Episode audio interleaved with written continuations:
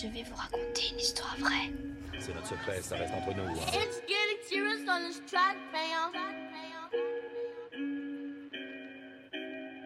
Bonsoir madame, bonsoir mademoiselle, bonsoir monsieur. La question est la suivante, comment vous portez-vous? Salut tout le monde et bienvenue sur notre émission intitulée C'est l'œuvre de l'anecdote. Ce soir, on est deux animatrices, moi, Sandra, et à mes côtés, Anissa. Salut Anissa. Salut Sandra. On est aussi cinq chroniqueuses. Alors, euh, Anissa, Candy, coucou Candy, Salut les filles. Nemo qui est avec nous sur Skype parce que confiné en France. Salut Nemo. Hello. Et Yasmina, coucou Yasmina. Coucou. Et alors, euh, pour notre premier direct, chaque chroniqueuse va se lancer dans le récit d'une histoire personnelle qu'elle va mettre en lien avec une œuvre artistique. Révélations intimes, confessions et aveux seront au rendez-vous ce soir. On va parler de rencontres avec des stars, de Christ singe, de toilettes italiennes, de galères d'ado et d'histoires de merde.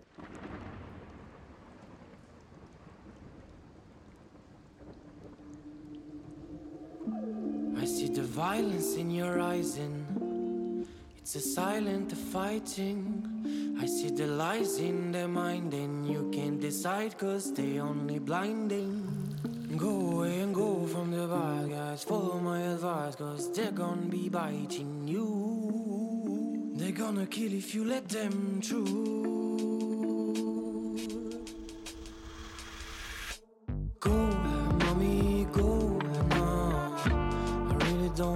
See you cry. Uh, mommy, go now. I really wanna brutalize, let him agonize, cause it's gonna be biting you. They're gonna kill if you let them through.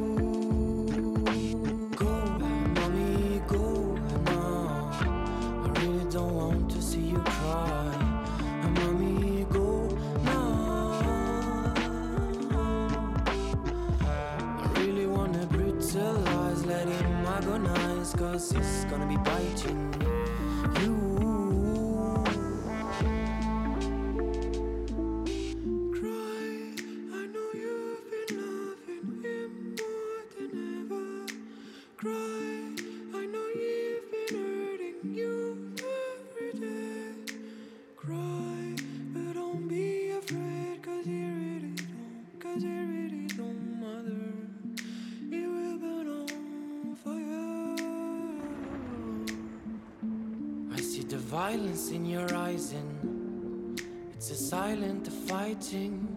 I see the lies in their mind and you can't decide cause they only blinding.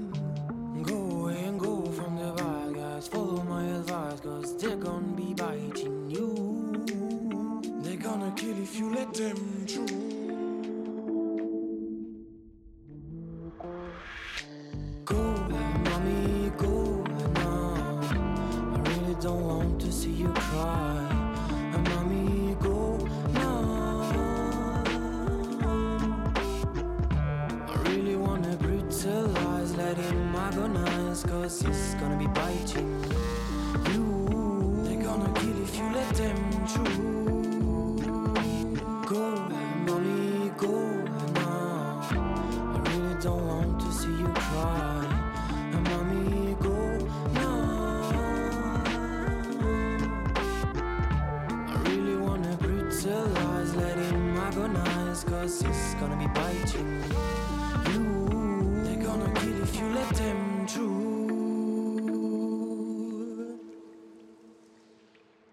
Je vais laisser la parole à Anissa qui va nous raconter une euh, rencontre avec une star de la chanson française.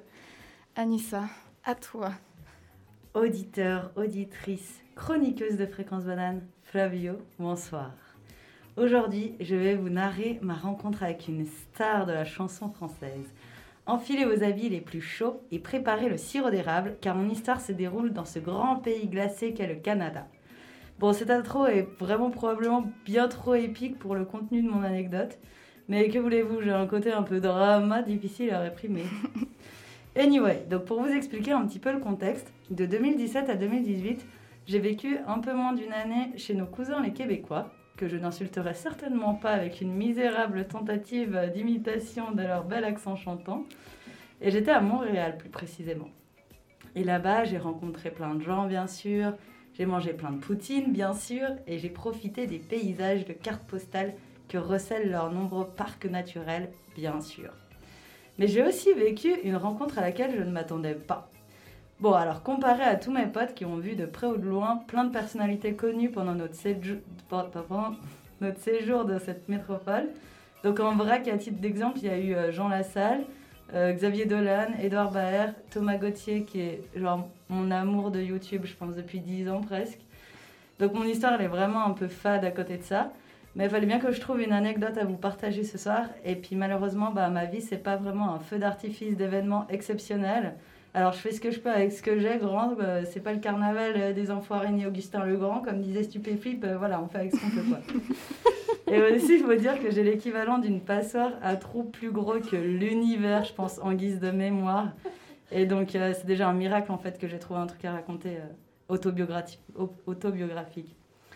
Donc bref, je disais 2017-2018, Montréal, nan, nan, nan, Alors, à cette époque, je vivais dans un immeuble avec que des colocs étudiantes assez grandes, de genre 6 ou 10 personnes. Et je connaissais bien mes voisins avec qui je faisais toujours plein de trucs parce que voilà, on s'entendait bien et tout, c'était cool. Et au mois de décembre, c'est l'anniversaire d'une de ses voisines. Alors elle prévoit de faire un petit resto le soir avec quelques personnes, dont moi, et sa cousine, qu'on ne connaît pas, mais qui est apparemment de passage à Montréal avec une amie. Quelle ne fut pas ma surprise en découvrant, une fois le soir venu, que la cousine en question n'est autre que Camélia Jordana, une candidate de la Nouvelle Star de 2009. Et oui, alors, bon, j'ai pas, j'ai pas suivi sa carrière de ouf. Ouais, mais c'est non, quand même. Hein. Euh, ouais, j'ai pas suivi sa carrière de ouf et j'avais parce qu'en fait j'avais même pas le droit de regarder la Nouvelle Star, donc ça faudra demander à ma mère, hein, je sais pas, pas compris.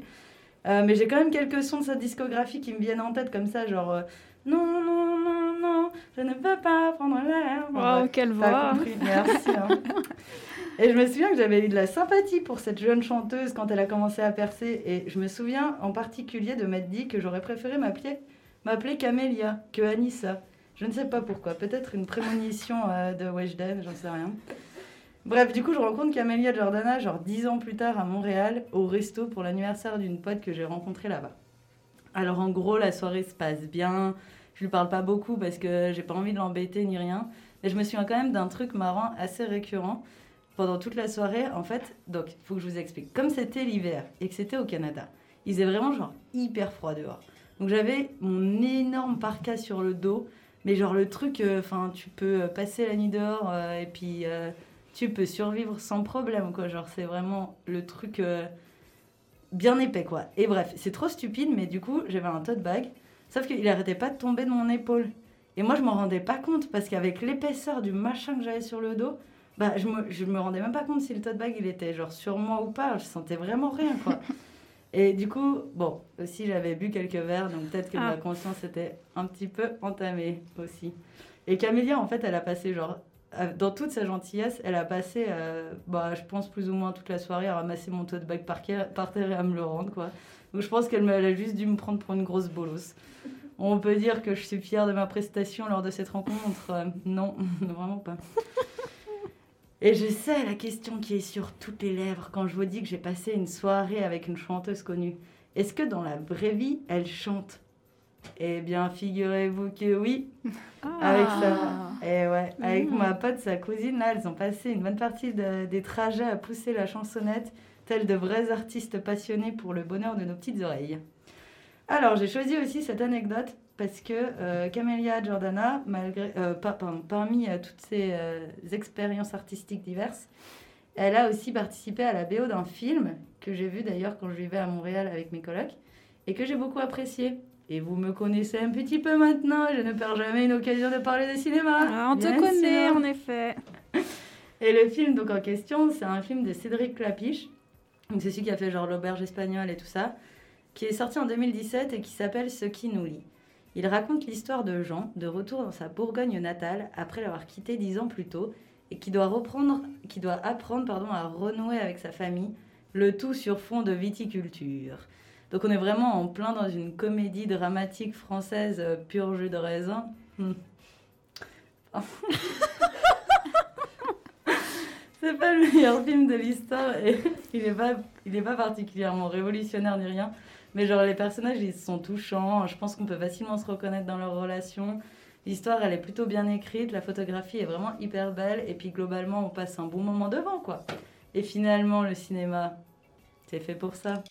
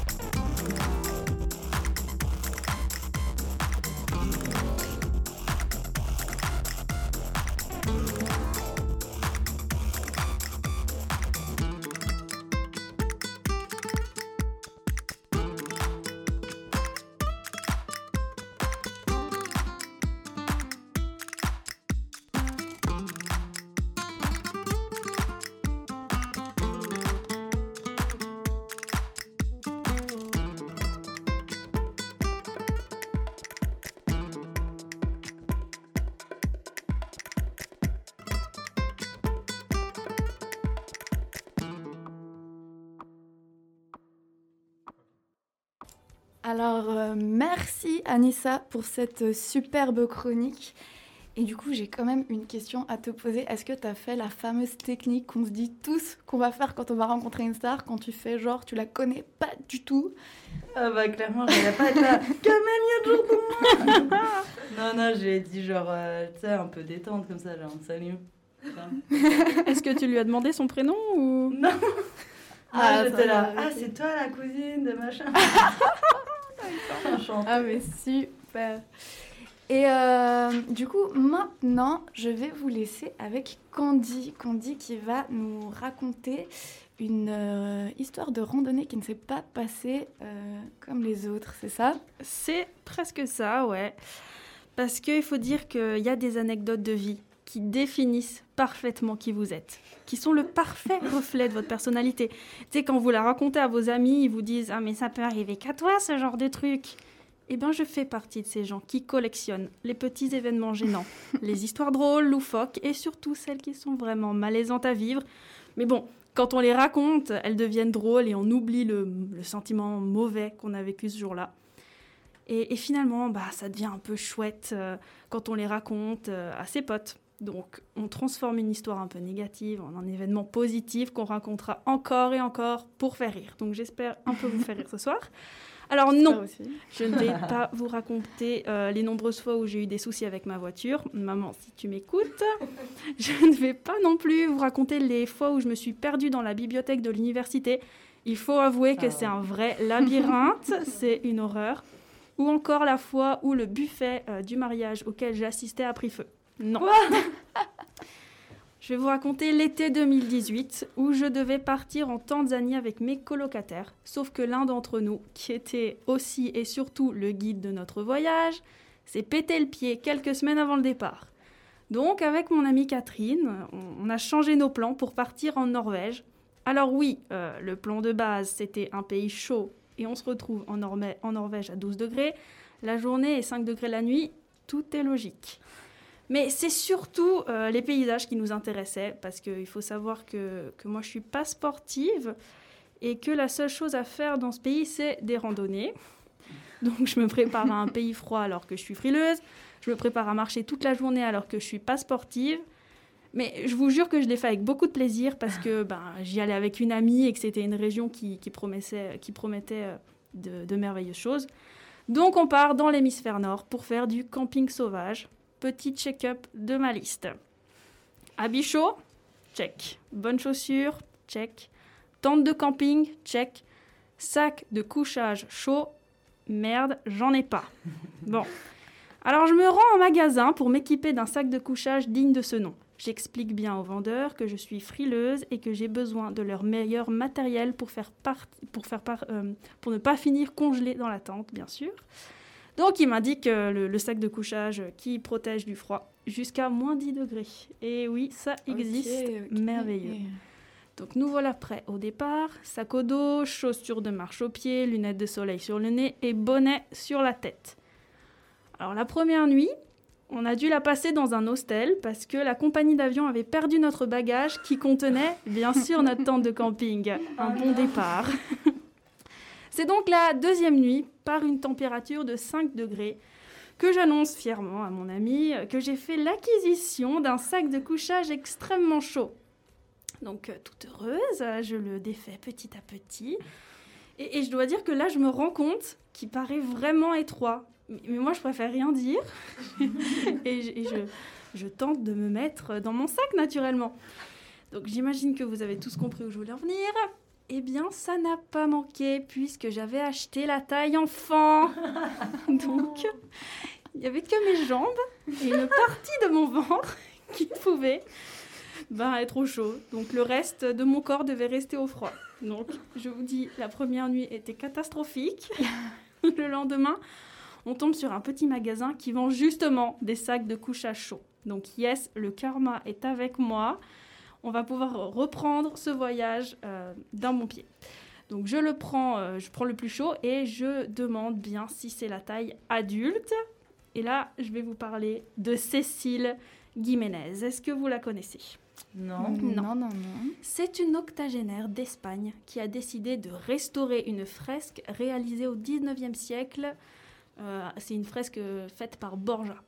Donc euh, cette fresque, elle représente la figure du Christ avant de passer sous les mains de Cécile, parce que on peut le dire, elle a foiré son coup, et à la place du visage de Jésus, c'est plutôt une face ressemblant à un singe, voire à un ours, plutôt qu'un être humain qu'elle a peint.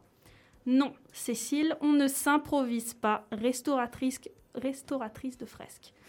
L'œuvre a d'ailleurs rapidement été surnommée Christ singe de Borgia. Donc elle a transformé une œuvre en une autre œuvre, incomprise du public finalement. Eh ben, j'ai fait la même chose que Cécile. Le sac de couchage que je venais d'acheter était sûrement fait pour un homme de 100 kilos pour 2 mètres de long. Beaucoup, mais vraiment beaucoup trop grand pour moi. Donc, pour ne pas avoir froid, j'ai dû mettre mon sac de couchage d'enfant dans le sac de couchage pour géant afin de me permettre d'avoir chaud parce qu'il y avait tellement de courant d'air. Donc, finalement, à l'image de Cécile Guéminez, j'ai fait ce que j'ai pu avec ce que j'avais.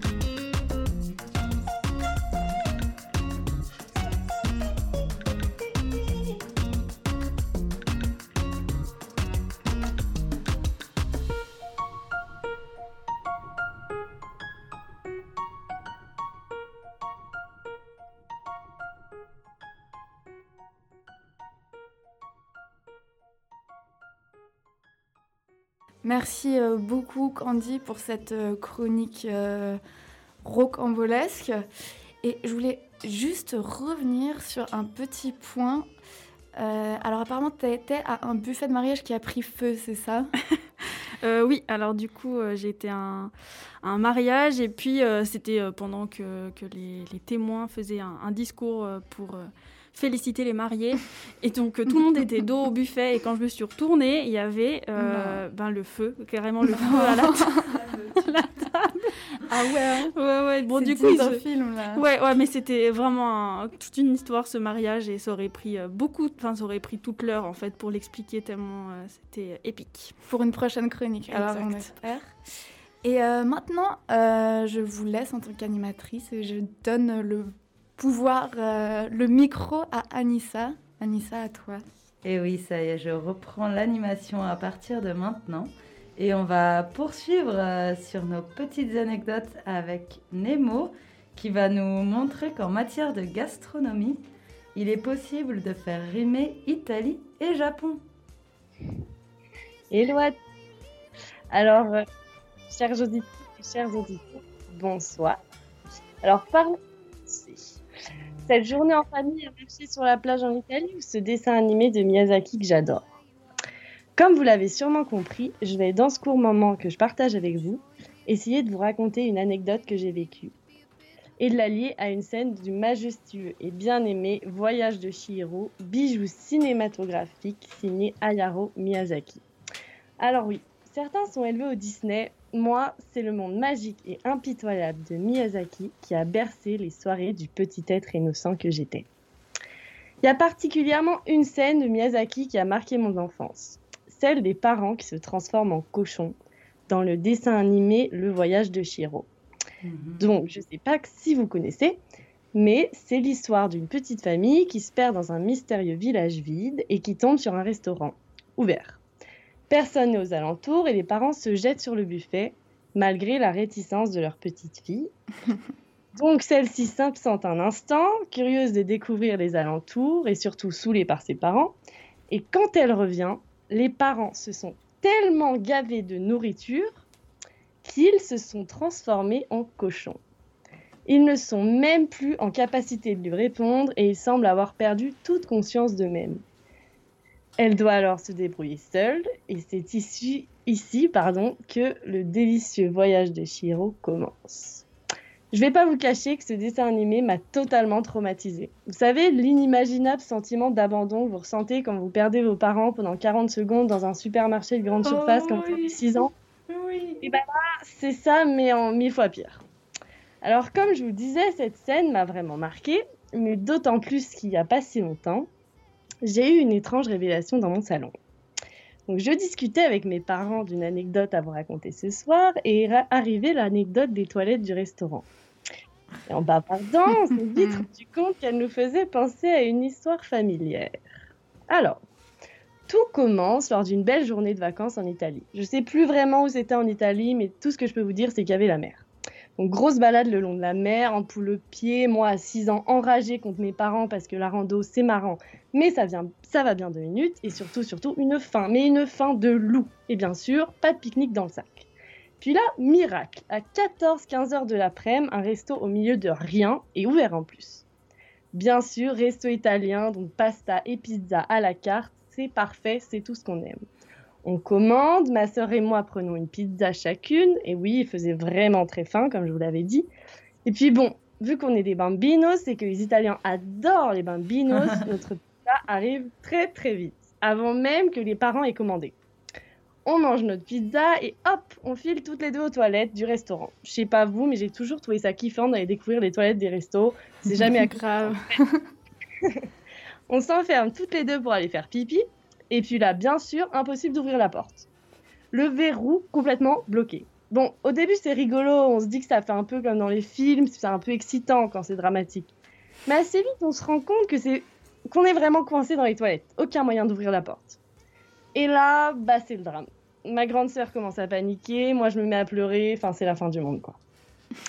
Puis après, il y a le moment où tu te crois dans Prison Break, où tu scrutes les moindres petits détails qui pourraient t'aider à te sortir de là. Finalement, pas de fenêtre et tu te rends bien compte que de rejoindre un tunnel secret par la cuvette, ça risque d'être un peu compliqué. Alors tu reviens à l'évidence. Les parents sont dans le restaurant, dans maxi 30 secondes, ils débarquent en courant et viennent défoncer la porte des toilettes pour venir sauver leurs deux petites filles adorées. Mais non, 5, 10, 15, 25, 35 minutes et toujours pas de parents. Bon, ça commence à devenir vraiment plus drôle. Pas envie de finir ma vie dans des toilettes. À 6 ans, on a quand même pas vécu assez de trucs. Même si on est super grand, je sais pas, il en reste des cabanes à fabriquer, des rentrées scolaires à affronter, des caprices à faire. Donc euh, là, c'est le cri du cœur. Cuisinier, cuisinier, venez nous ouvrir En français, bien sûr, parce qu'en italien, on oublie. hein. Donc, au bout de quelques cris de détresse, c'est un des serveurs du restaurant qui se met à traficoter la porte et qui retrouve deux petites gamines trempées de larmes au beau milieu des toilettes du restaurant. Oh, Alors là, Vous dites à juste titre, je dois dire, mais que font les parents? Eh bien, je vous avoue qu'à ce moment-là, quand on est sorti des méandres de l'enfer, on se demandait bien ce qui avait pu arriver à nos parents chéris qui ne sont même pas venus à notre rescousse. Un tremblement de terre, la fin du monde, un tsunami, quelle était donc la raison de ce manquement à leur responsabilité parentale? Eh bien, mesdames, messieurs, enfin, mesdemoiselles pour le coup, ce n'était ni un tsunami, ni la fin du monde, ni l'éruption d'un volcan, c'était les pâtes à la vongole. Ils avaient tellement faim et les Italiens font de si bonnes pâtes à la vongole qu'ils ont oublié le temps d'un instant, un instant je suis gentille, que leur de progéniture tant aimée n'était guère revenue des toilettes. Et vous savez la meilleure Quand on est arrivé dans un mélange de pleurs et de joie à la table du restaurant, en imaginant leur soulagement de nous avoir retrouvés, ils n'avaient même pas remarqué notre absence. Oh non Alors oui, cette anecdote me fait penser aux bijoux de Miyazaki, dans une moindre mesure bien sûr. Mais la morale de ces histoires, mes amis, c'est que les parents affamés et les restaurants ne font pas bon ménage.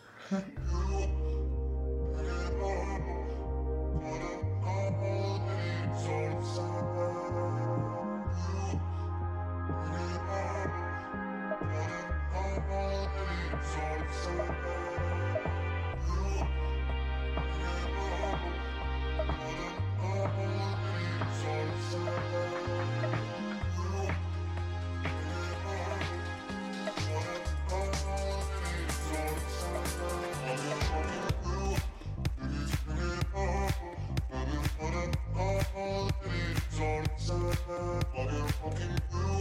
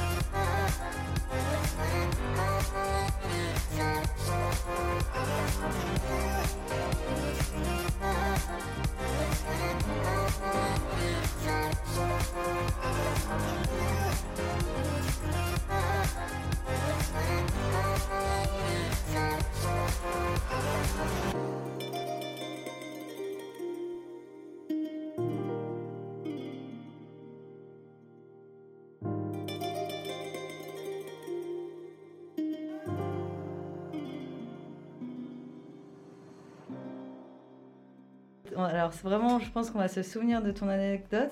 Et euh, je- Vraiment. Ouais. Et j'en profite pour te demander quel est euh, ton Hayao Miyazaki préféré? Eh bien, t'as parlé de, la, de Kiki la petite sorcière et je pense que c'est Kiki la petite sorcière. C'est pas le plus chelou, c'est pas le plus original, mais je sais pas, quand je, quand je le regarde aujourd'hui, il me procure une, euh, une certaine émotion. Puis je, je trouve qu'il est très poétique, donc ouais, je dirais que c'est Kiki la petite Ah, sorcière. je comprends trop. Il est tellement feel good. Moi, je- c'est mon petit Ah ouais. film de ouais quand t'es un peu sad comme ça. Je Ah, si vous l'avez pas vu, faut le regarder. hein. Petit conseil là. Vraiment. Oui, foncez voir euh, tous les Hayao Miyazaki d'ailleurs, je pense. hein. On peut le dire. Tous les studios Ghibli, allez, je m'emballe. Ouais, allez. Alors, on va poursuivre euh, nos petites anecdotes avec Yasmina qui va nous rappeler que la vie est très peu clémente avec nos frêles adolescents. Exactement.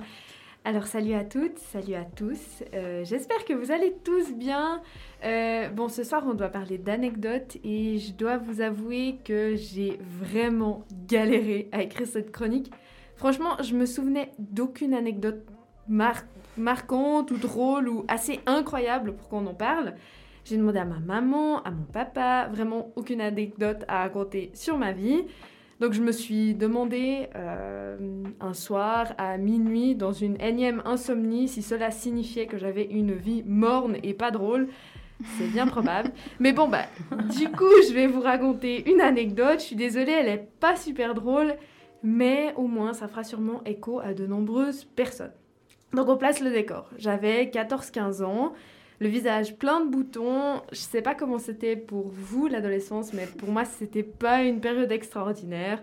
On se pose mille questions sur soi-même, sur son corps, on n'est pas sûr de soi, il y a la pression des autres qui, qui est énorme. Enfin bref, voilà le contexte est pas incroyable. Et du coup, j'étais à la cantine scolaire, à la pause de midi, je suis allée chercher mon plateau. Euh, je dois avouer, je ne me souviens pas de ce que j'ai mangé ce jour-là. Je me suis assise avec mes amis et on a mangé. Et au moment de me lever, drame. Alors pour que l'histoire soit un peu plus drôle que ce qu'elle est, euh, je vous propose un petit quiz. Donc celles qui ont déjà lu ma chronique, ne spoilez pas. Pour celles qui ne l'ont pas encore faite, qu'est-ce qui a pu m'arriver? Vas-y Sandra. Euh... Donc je suis à la cantine, Ouais. je me lève avec mon plateau pour partir, et là qu'est-ce qui arrive? Et là, je me dis, euh, la chaise euh, rouge de sang, c'est ça? Mais bravo Oh, dis donc. C'est le titre, c'est le titre. Qui Ah ouais. C'est une histoire qui, je pense, est déjà arrivée à plein de femmes. Donc voilà, j'avais mes règles. Le deuxième jour, toi-même tu sais, c'est le torrent. Désolée pour les auditeurs mâles que ça choquerait, mais c'est comme ça. C'est Mère Nature qui était venue me rendre visite. Bonjour le cadeau, super. Faut savoir que toutes les chaises étaient de couleur gris clair. Oh Donc non vraiment, c'était super flagrant. Et là, je me souviens encore de l'angoisse. Le, le premier truc, c'est de se dire, mais qu'est-ce que je vais faire? Bon, c'était déjà de cacher la tache sur mon propre pantalon. Bon, j'avais prévu le coup, c'était quand même un pantalon noir. Mais du coup, j'ai mis une petite jaquette. C'est bien. Deuxième étape. La jaquette. La fameuse La jaquette. dites. La deuxième étape, bah, c'était de rattraper la cata sur la chaise. Donc j'ai dit à mes copines de m'attendre dehors, que j'allais les rejoindre. J'ai sorti un mouchoir de ma poche, un peu d'eau dessus et hop, c'était nettoyé. Et là, c'est la grande question existentielle. Depuis combien de temps est-ce que j'avais cette marque de la nature sur moi?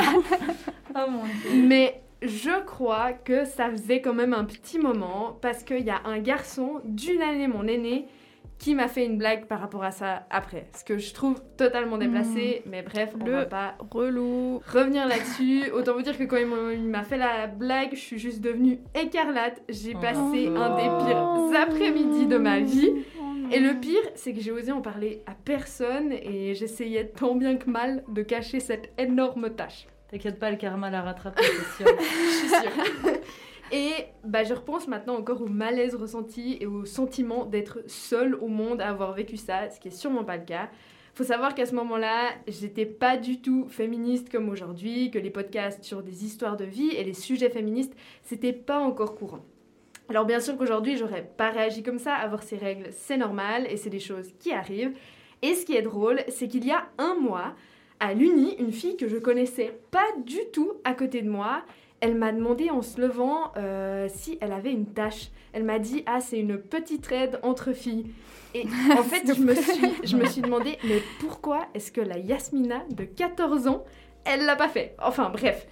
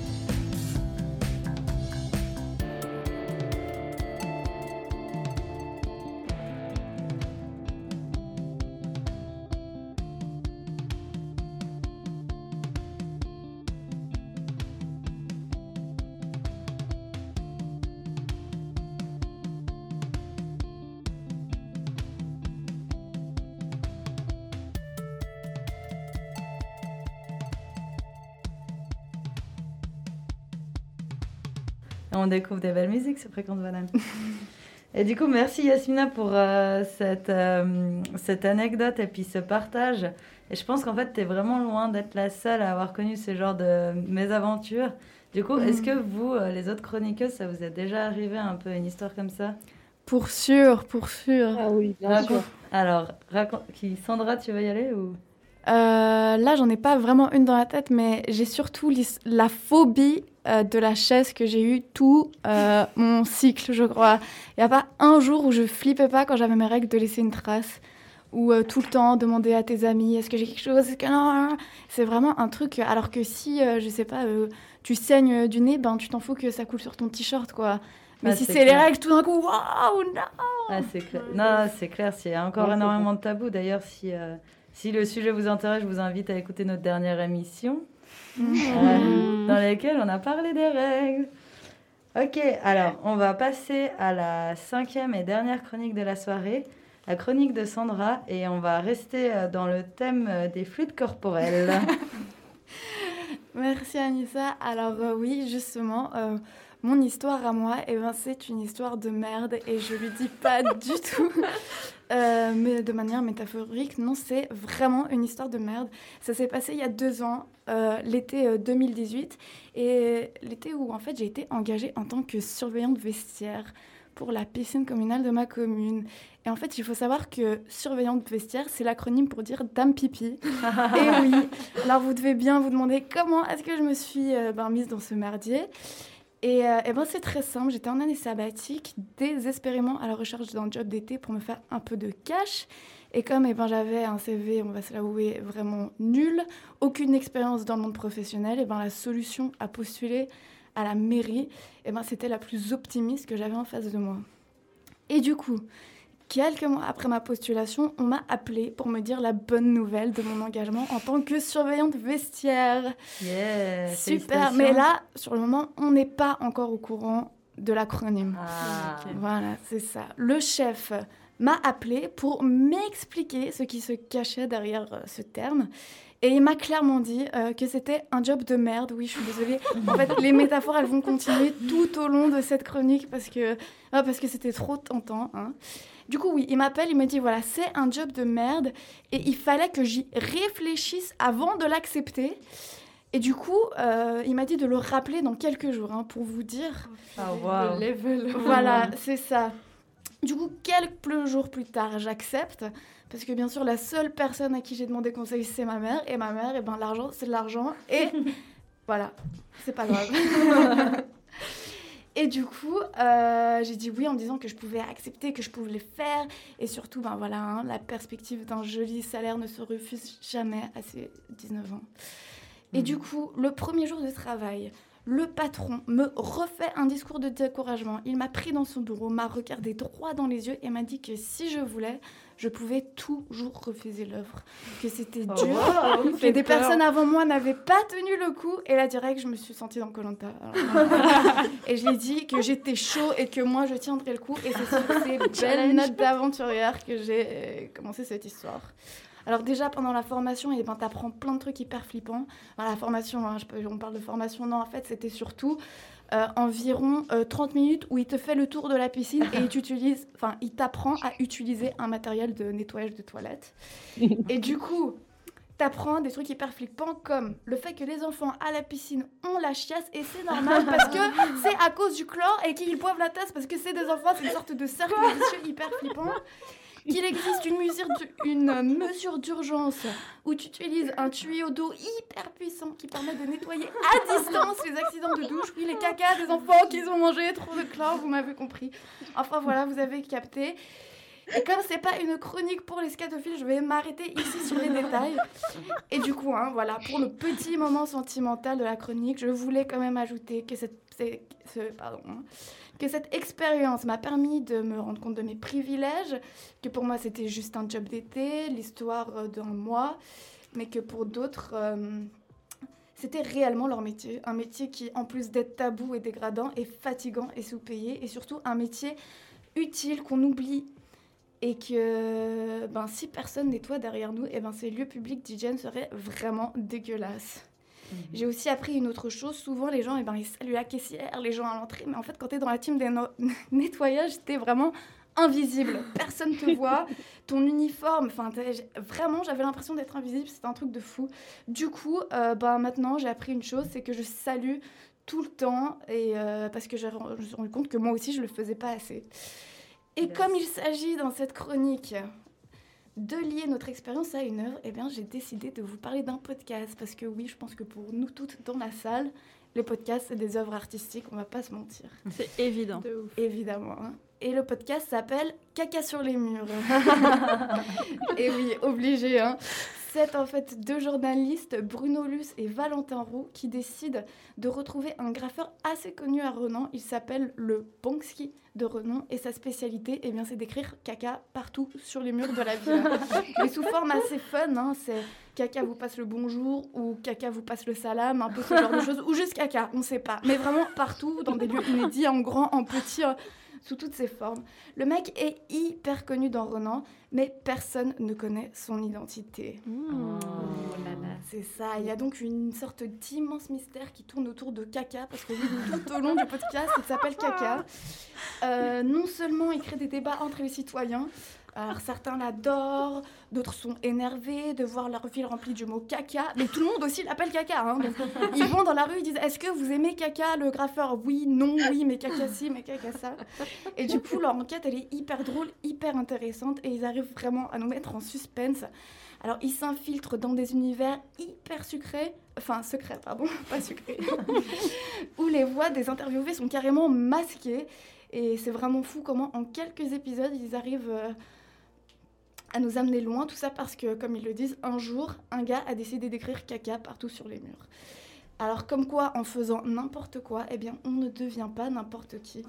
Le podcast, si vous l'écoutez, est produit par Slack. Vous pouvez le retrouver sur toutes les chaînes de streaming.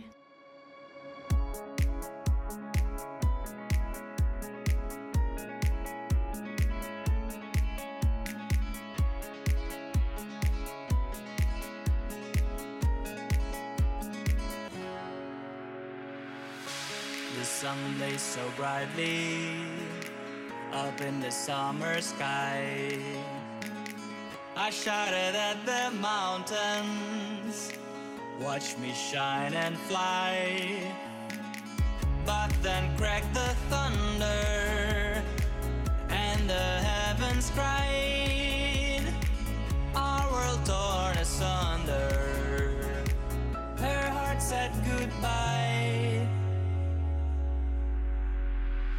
Now I'm standing in our ashes, feeling the sunshine once again.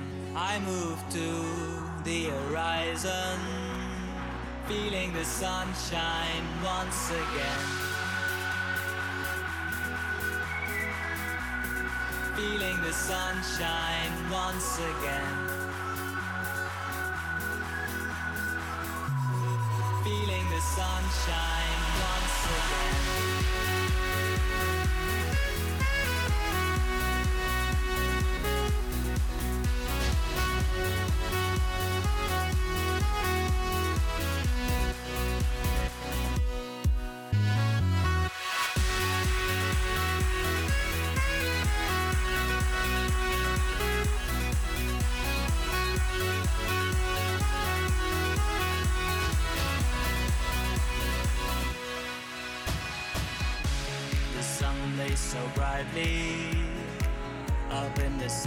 sky.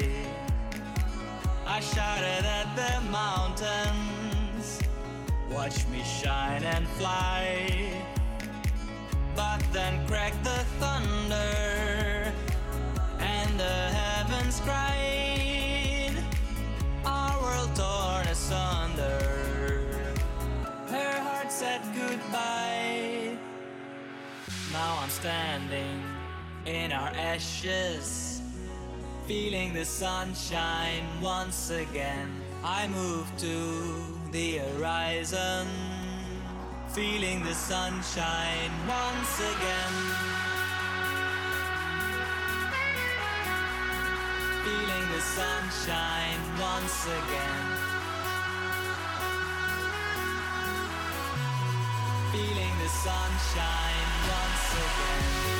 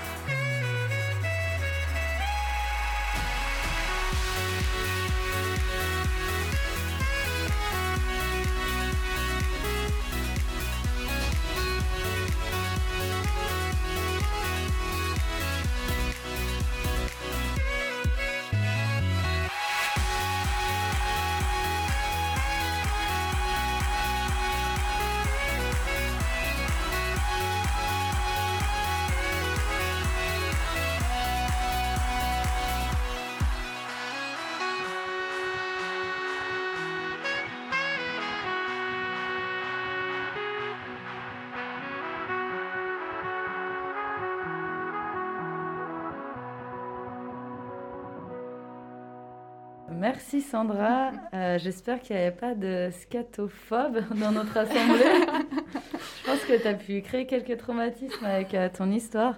Mais euh, je voulais te demander, du coup, est-ce qu'il y a d'autres travails un peu comme ça d'été, un peu nuls que tu as fait ou... Alors autant de merde, non. Mais oui, après, je, suis plutôt, je me suis plutôt tournée vers l'administration, voilà, les tâches. Ouais, je, mais je au moins, vois. t'es sec, t'es au propre, tu t'habilles comme J'ai fait des ménages aussi euh, dans des stations de ski et tout. euh, J'avoue qu'au bout d'un moment, t'as genre, t'es fed up, tu sais. Ouais, ouais, t'as envie de- d'un job où t'es assis, où tu, Ouais. tu réfléchis vite fait, quoi. Mais... Exactement.